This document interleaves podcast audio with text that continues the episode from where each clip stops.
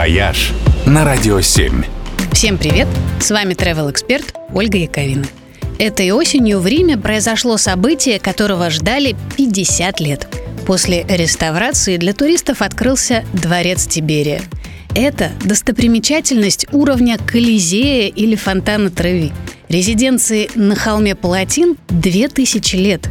Здесь жили древнеримские императоры со времен Нерона – Дворец, построенный прямо над Римским форумом, был самым большим и роскошным строением той эпохи.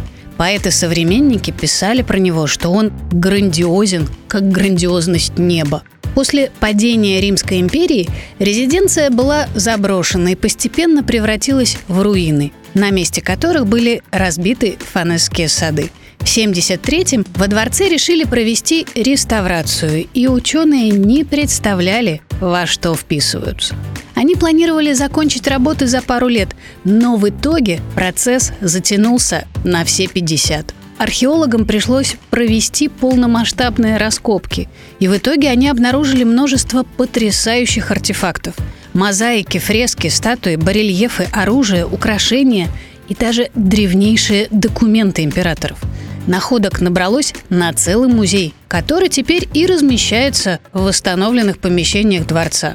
Пока археологи копались, технологии продвинулись настолько, что архитекторы и историки смогли не просто расчистить руины, они восстановили полностью многие помещения дворца со стенами, полами, потолками, мозаиками и колоннами – и вот, наконец, один из самых масштабных реставрационных проектов в истории Европы подошел к концу.